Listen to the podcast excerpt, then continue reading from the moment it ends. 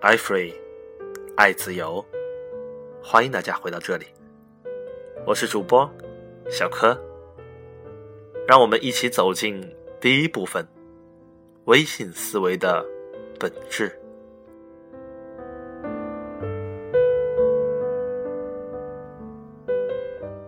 微信不只是平台，更是思维。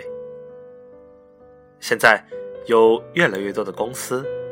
公共管理机构把微信作为向移动互联网转型的支点，无论是在娱乐、商业，还是在文化教育，微信思维正成为某种共同的思维框架和模式。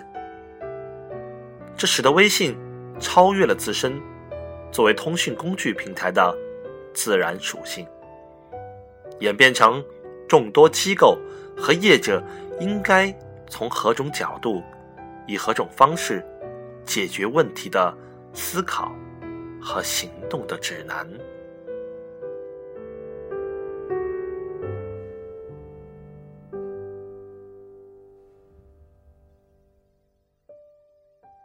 在很大程度上，我们看待世界的角度决定了。我们看到的世界的样子，而我们的行为选择，则决定着我们将在这个世界获得什么样的回应。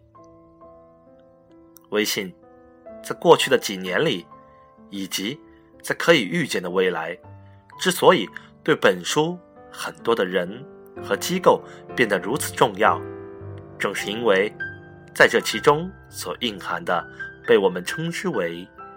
微信思维的东西。